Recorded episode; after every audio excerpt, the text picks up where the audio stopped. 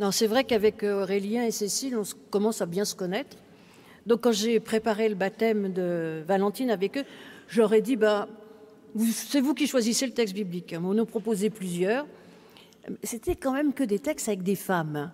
Alors pour une fois, c'est pas moi. Vous savez que j'aime bien les femmes de la Bible, mais c'est pas moi qui ai choisi. C'est Aurélien et Cécile. Et finalement, j'étais très heureuse de prêcher sur ce texte parce que, en fait, j'avais jamais prêché sur ce texte-là. Donc j'ai choisi quand même un peu de nouveauté. Donc euh, une femme. Et pourtant, euh, je ne sais pas si vous avez entendu, cette femme, elle n'a pas vraiment un rôle important. Mais son histoire nous dit combien Jésus a le souci de celles et de ceux qui souffrent, finalement, sans distinction d'appartenance, de sexe. En fait, ce qu'il ne peut supporter, c'est la souffrance. Parce que cette femme, imaginez un peu, elle souffre de, de fait 18 ans qu'elle est là, courbée, à regarder ses pieds, à regarder la terre, qu'elle ne peut pas voir ses contemporains. Alors peut-être d'ailleurs n'a-t-elle pas vu Jésus Comme il prêchait, elle l'a probablement entendu, c'est pour ça qu'elle allait euh, à la synagogue. Mais en fait, elle était quand même un peu coupée du monde. Et cette femme, et c'était une grande souffrance, il y a encore des personnes, heureusement il y en a de moins en moins parce qu'on arrive à soigner avant que les personnes soient complètement pliées en deux, mais en réalité, il y a encore des personnes qui souffrent comme ça, et c'est horrible. Donc Jésus est absolument touché par la souffrance de cette femme. Il est même touché, et pour lui, il y a urgence. On peut s'interroger pourquoi il y a urgence. Finalement, ça fait 18 ans que cette femme est là, courbée. Donc il aurait pu euh, attendre euh, éventuellement le lendemain, euh, mais la femme n'aurait peut-être pas été là le lendemain. Et puis la sortie de la synagogue, elle n'aurait peut-être pas été là non plus. C'était à ce moment-là, pile, qu'il fallait absolument la guérir, parce que après, eh bien, où était-elle? Où lui, il devait continuer aussi eh bien, son ministère. Donc finalement, il y a urgence. Il faut en effet guérir cette femme, cette femme qui souffre énormément.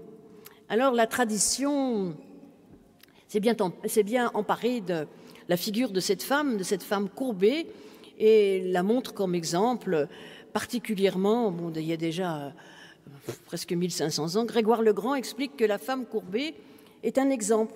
C'est l'humain attiré vers la terre, qui ne s'intéresse qu'aux choses matérielles, comme l'argent et les honneurs. Bah, déjà, les femmes à l'époque, je ne suis pas bien sûre qu'elles s'intéressaient à l'argent et aux honneurs, mais bon, ça c'est toujours intéressant de voir euh, des interprétations d'il y a un certain temps. Le croyant doit plutôt évidemment chercher les biens célestes et les vertus et la lumière d'en haut. Il doit savoir demander le pardon et faire pénitence pour se redresser. J'ai toujours été interloqué par ce type d'interprétation parce que, en réalité, euh, la femme ne demande rien, n'a pas demandé pardon, elle ne demande rien. Jésus la voit et paf, il la guérit. Bon, il la touche euh, et elle se redresse et elle loue Dieu. Il n'y a, pas question de pardon là. On est complètement dans ce qu'on appelle la théologie de la grâce, c'est-à-dire que Jésus la guérit alors même qu'elle ne demande rien. Elle est là, elle souffre, il la voit, il la guérit. Voilà. Donc en fait, euh, pour moi, elle n'est pas la figure de l'humain qui cherche absolument euh, les honneurs et l'argent. Par contre, là où il a tout à fait raison, Grégoire le Grand, c'est ce côté, euh, ce penchant quand on regarde le sol, Symboliquement aussi, ça veut dire qu'on ne regarde que les choses matérielles, terrestres, et que finalement on est coupé de la dimension transcendantale, de la dimension verticale de notre existence. Donc derrière cette souffrance, derrière en réalité cette infirmité, il y a aussi certainement une réflexion sur les infirmités spirituelles.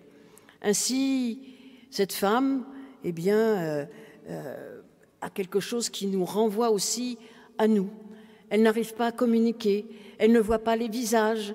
Le geste qu'opère Jésus va rétablir tout cela, et ça c'est formidable. On pourrait s'arrêter là d'ailleurs. Finalement, quel beau miracle, quelle, quelle chance, quelle merveilleuse chose que euh, la puissance de Jésus qui peut la redresser dans son existence. Et comme vous le savez, euh, on fait toujours une lecture de ce qui s'est passé, mais une lecture pour nous aujourd'hui, eh ces textes s'adressent aussi à nous. Et ces textes nous disent la puissance de Jésus dans notre existence qui peut nous redresser. Mais j'aimerais donner un peu plus euh, de corps à ce texte. même si c'est déjà, à mon avis, largement suffisant. Parce que le récit continue. Le récit continue avec cette controverse assez hypocrite, d'ailleurs c'est ce que Jésus reproche, avec le chef de la synagogue qui pourtant a, invité Jésus chez lui. On voit un Jésus qui se promène de village en village, de synagogue en synagogue. Et ça c'est intéressant aussi de voir que finalement il est bien accueilli Jésus. Donc le chef de la synagogue l'avait invité. Et puis, donc, est-ce qu'il n'ose pas euh, s'opposer à Jésus directement? Donc, il va interpeller euh, ceux qui sont présents dans la synagogue et dit Mais pourquoi vous venez vous faire guérir le jour du sabbat? Il y a d'autres jours pour ça. Évidemment que c'est Jésus qu'il veut atteindre. Alors, c'est à ce moment-là que Jésus le traite d'hypocrite, qu'il y a cet échange euh, qui continue. Alors, il y a quand même, je veux dire, le récit continue et il y a de nombreux détails qui m'interpellent travaille toujours les textes de manière un peu différente, mais là, j'ai voulu essayer de partir de mes étonnements. Car dans ce bref récit, il y en a qui sont nombreux. Cette femme courbée, cela, cette femme courbée, en réalité, ça peut être vous, ça peut être moi. C'est vrai que par moments, on se sent ployé, courbé sous le poids de la fatigue, de la tristesse, de nos lassitudes, de nos égoïsmes, de tout ce qui peut nous, nous faire couper des autres et nous tourner uniquement vers le matériel et nous lasser, nous fatiguer, faire que nous nous sentons comme elle, même si on essaye tant bien que mal de continuer à marcher de manière verticale. Alors donc je vais partir de quatre étonnements. D'abord le chiffre 18. Vous savez que dans la Bible, et ensuite il y a ce terme de fille d'Abraham, ensuite il y a l'âne et le bœuf, vous savez, euh, peu comme dans la crèche. Et puis, en fait, il y a un couple aussi qui m'a interpellé, celui d'Esprit et de Satan, et qui me renvoie d'ailleurs à un autre texte. C'est ce que je vais essayer de voir avec vous. Alors, c'est 18 ans. Pourquoi 18 ans? Hein bah, Parce qu'en réalité, euh, c'est le nombre de la vie. Et dans le judaïsme, vivant se dit rai, c'est-à-dire ces deux lettres, un ret et un yod je ne sais pas si vous connaissez l'hébreu, mais enfin, c'est une sorte de H fermée qui fait re. Et le yod, c'est juste une petite, toute petite lettre. Et, donc, et ça donne le terme vivant. Et d'ailleurs, euh, vous l'avez peut-être remarqué, de nombreux juifs portent en pendentif, pas forcément l'étoile de David, mais cette lettre, le ret, qui est la lettre de la vie. Donc, euh, alors si on, a, si on additionne le 8 de, du ret et le 10 du iode, vous savez, chaque lettre a une valeur numérique, eh bien ça donne 18. Et c'est vraiment dans le judaïsme le, le chiffre de la vie, d'être vivant. Alors, finalement, ce texte nous interroge nous-mêmes sur qu'est-ce qu'être pleinement vivant. Parce que cette femme, par sa position, par euh, tout ce qui nous est dit, semble finalement coupée de ce qu'est vraiment la vie pleinement humaine, pleinement épanouie la vie. Ça, je vrai que jour d'un baptême, c'est intéressant de s'interroger aussi là-dessus.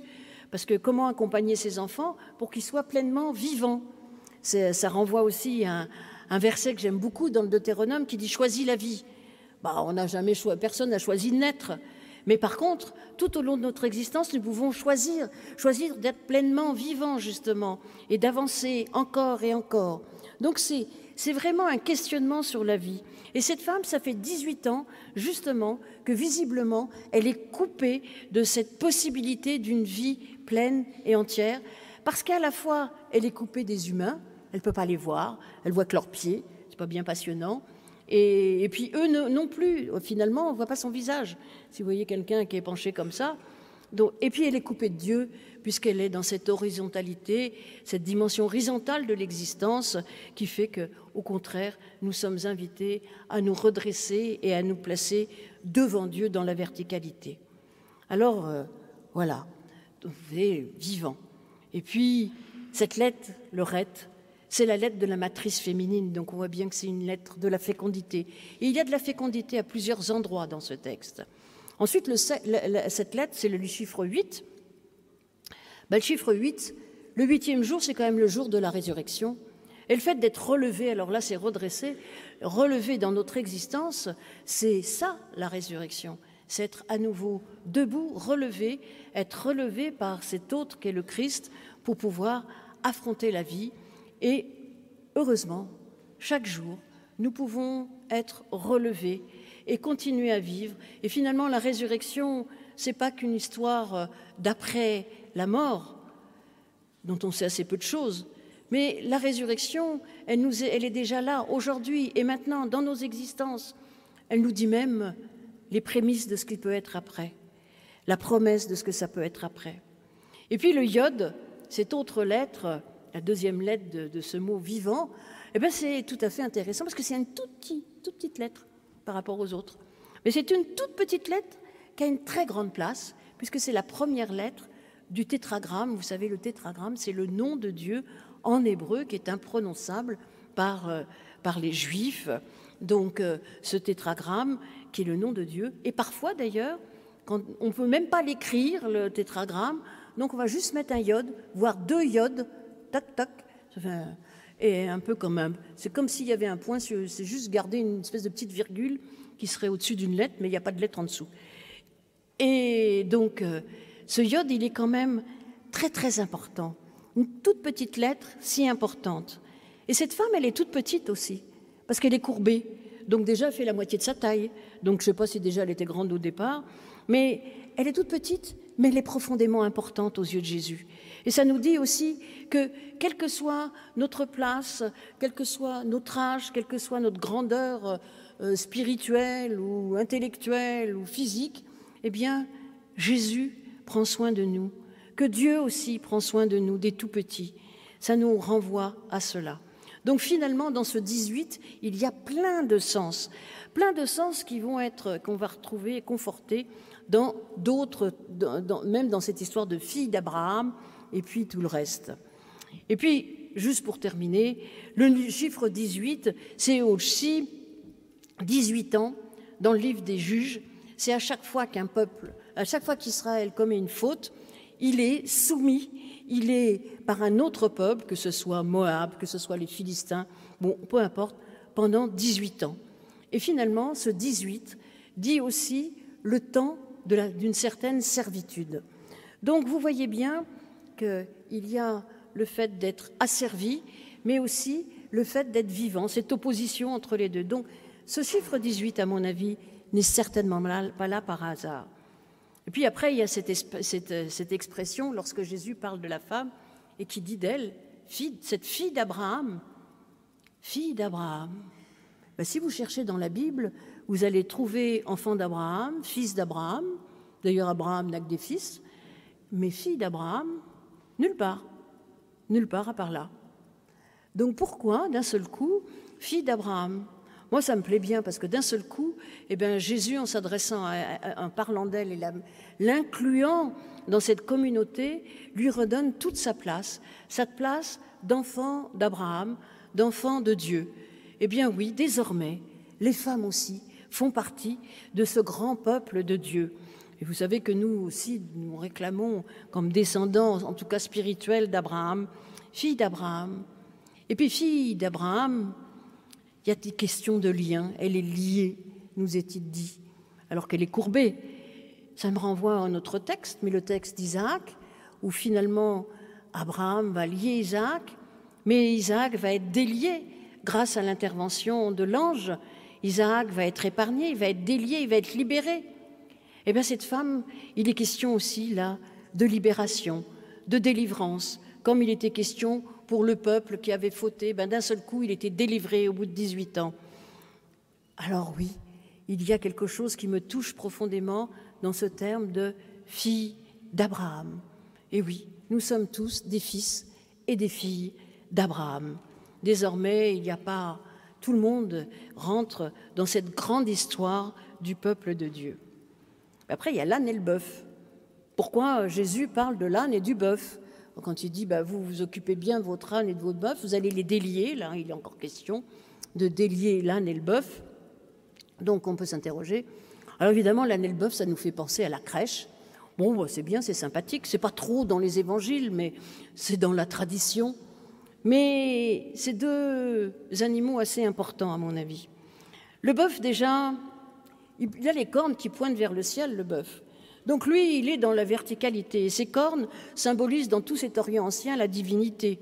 D'ailleurs, euh, ces passages où on nous dit que Moïse redescend cornu ou brillant. Les deux traductions sont possibles, mais à mon avis, euh, euh, si vous allez à Saint-Pierre-aux-Liens, d'ailleurs, question de lien aussi, à Rome, magnifique statue de Moïse avec ses cornes. Donc euh, on voit bien que c'est quand même l'attribut de quelque chose de fort, ces cornes, et que le bœuf, eh bien, c'est quelque chose qui nous dit toute la force, la vitalité, mais aussi le lien avec euh, le monde, avec la transcendance avec Dieu. Et puis l'âne, oh bah, l'âne, euh, nous on, trouve que c'est un l'âne, il est têtu, il n'est pas très bien vu. Mais en réalité, dans la Bible, c'est pas du tout ça, l'âne. L'âne, euh, il est là pour montrer parfois la bêtise humaine dans un très joli passage du livre des Nombres, euh, pendant plusieurs, qui s'appelle l'âne, c'est plutôt une ânesse d'ailleurs de Balaam. Eh bien, c'est l'âne qui voit l'ange, et alors que le prophète ne voit rien du tout. C'est l'âne qui montre la sagesse, le discernement. Donc, euh, voyez que ces deux, ces deux animaux ne sont pas là peut-être par hasard. Il y a d'autres passages où Jésus va parler de brebis, qu'il faut délivrer aussi. Mais là, c'est l'âne et le bœuf. Donc, euh, et puis il y a tous ces mots qui nous parlent encore et encore de délivrance, de lien, qu'ils sont attachés et que du coup, il faut, il faut, il fait le parallèle avec la femme qui elle aussi est attachée, est liée. Alors qu'en réalité, au début, on est simplement courbé. Donc, euh, on, va, voir que ce récit donc va au-delà de cela. Et puis il y a ce, ce couple, comme je disais, ce couple esprit-Satan. Parce qu'on nous dit au début que c'est l'esprit qui rend la femme comme ça. Alors déjà, j'aime, je trouve c'est intéressant parce que, en fait, ce récit, et c'est un des rares, fait le lien entre la souffrance physique et la souffrance psychique et même la souffrance spirituelle. En général, Jésus guérit mais soit le corps, soit il guérit de démons, donc on peut dire euh, c'est une délivrance spirituelle là, mais il n'y a pas de lien entre les deux. Et aujourd'hui, on sait bien que quand l'un ne va pas, l'autre ne peut pas aller non plus. Et il y a donc cette vision de, de l'humain dans sa globalité. Il guérit à la fois le fait qu'elle soit courbée, mais en même temps, il la délivre de ses liens. Il y a cela qui est important, cet esprit qui, qui la contracte, qui fait qu'elle reste courbée. Et l'esprit de Jésus, c'est l'esprit contraire, c'est au contraire l'esprit qui délivre. Et puis Satan, euh, c'est celui qui accuse, c'est celui qui, qui, nous pointe du doigt, qui nous dit voilà tes fautes, voilà ce que tu fais, voilà comment, ou qui accuse l'autre, ou qui nous invite à accuser l'autre, ou qui nous invite à nous auto-accuser. Satan, c'est vraiment celui qui rabaisse l'autre. Et donc, euh, c'est pour ça, en fait, aussi certainement qu'elle est courbée qui rabaisse l'autre et qui en fait quelqu'un de, qui n'a aucune valeur. Satan, c'est celui qui dévalorise complètement l'autre, celui qui accuse. Et Jésus, lui, va. L'esprit de Jésus, c'est tout à fait l'autre chose. On va le trouver sous le nom de Paraclet dans le dans l'évangile de Jean. C'est celui qui délivre. C'est celui qui console et c'est celui qui défend. C'est l'esprit défenseur. Alors oui, il y a ici un vrai récit de délivrance. Délivrée de quoi? Certes, la femme est délivrée de sa maladie, mais aussi, et c'est cela que, j'aimerais reprendre avec ce dialogue avec le chef de la synagogue, cette femme, elle est délivrée alors que le chef de la synagogue, pas du tout, il n'a rien compris. Il bah, faut bien qu'il y en ait quelques-uns qui comprennent rien. on espérer qu'après il va comprendre, mais elle est délivrée du poids d'une loi mal comprise, mal interprétée, qui nous pousse à être hypocrites et du coup à juger les autres et à dire faut faire ci, il faut pas faire ça, alors qu'en fait Jésus remet la vie, le vivant au cœur de nos existences. Elle est délivrée du poids de ces rites qui n'ont aucun sens lorsqu'ils combattent, ils s'opposent à cet esprit de vie, cet esprit de libération. Ce qui est essentiel dans ce récit, c'est cela aussi. Et, ce qui est extraordinaire aussi, c'est que cette femme, une fois qu'elle est redressée, donc elle est dans la dimension de la verticalité. Il y a la c'est un récit de délivrance, mais c'est aussi un récit où elle devient pleinement humaine, dans cette dimension de verticalité, où elle peut être face à face avec ses frères, avec ses sœurs, avec les humains. Elle peut être face à face avec Dieu. Vous savez que dans le protestantisme, on aime beaucoup euh, ce coram deo, se tenir face à face en réalité avec Dieu, dans un dialogue vrai avec Dieu. Et bien pour ça, il faut la verticalité. Au moins, évidemment, la verticalité spirituelle. C'est être, c'est cela qui nous est dit aussi dans ce récit. Elle est délivrée justement du poids de cette loi qui l'empêche, qui nous empêche de comprendre vraiment le message de l'Évangile, qui n'est finalement qu'un message de grâce. Et c'est exactement ce qui se passe. Elle ne demande rien, elle est guérie. Bon, certains ont interprété qu'il faut demander pardon. Bon, je ne dis pas qu'il ne faut pas euh, demander pardon et, et faire ce, tous ces travaux d'introspection, mais Dieu nous pardonne et Dieu nous guérit alors même que nous ne demandons pas. Et c'est ce qui se passe ici. Et désormais, elle est prête à affronter les épreuves, les épreuves physiques, les épreuves spirituelles, les épreuves psychiques. Désormais, tout cela ne la courbera plus. Elle est, ce redressement est une délivrance et c'est la possibilité aussi de ne jamais se cantonner dans le domaine du matériel. Elle peut louer. Je ne sais pas si elle a chanté le psaume 92, comme nous l'avons chanté tout à l'heure, ou que ces choses belles de te louer Seigneur. Peut-être, ça serait une belle chose, mais voilà. Et elle peut louer et découvrir que dans notre existence, nous ne sommes pas au ras de terre, au ras d'humus, nous ne sommes pas des humains en ras d'humus, mais au contraire, qu'il existe une dimension verticale, une dimension transcendantale qui nous relie à Dieu et qui nous relie aussi aux autres. Alors c'est vrai que parfois nous ployons, c'est vrai que parfois nous nous sentons harassés, nous nous sentons fatigués, que notre dos nous fait mal et nous courbe, et on en a plein le dos, vous savez cette, expression. Eh bien, peut-être que c'est physique, mais aussi nous pouvons être délivrés, délivrés de la souffrance psychique, la souffrance spirituelle, afin eh bien, que notre corps aussi soit régénéré. Il y a tout cela. Et je pense que garder toutes ces dimensions, c'est essentiel dans notre vie.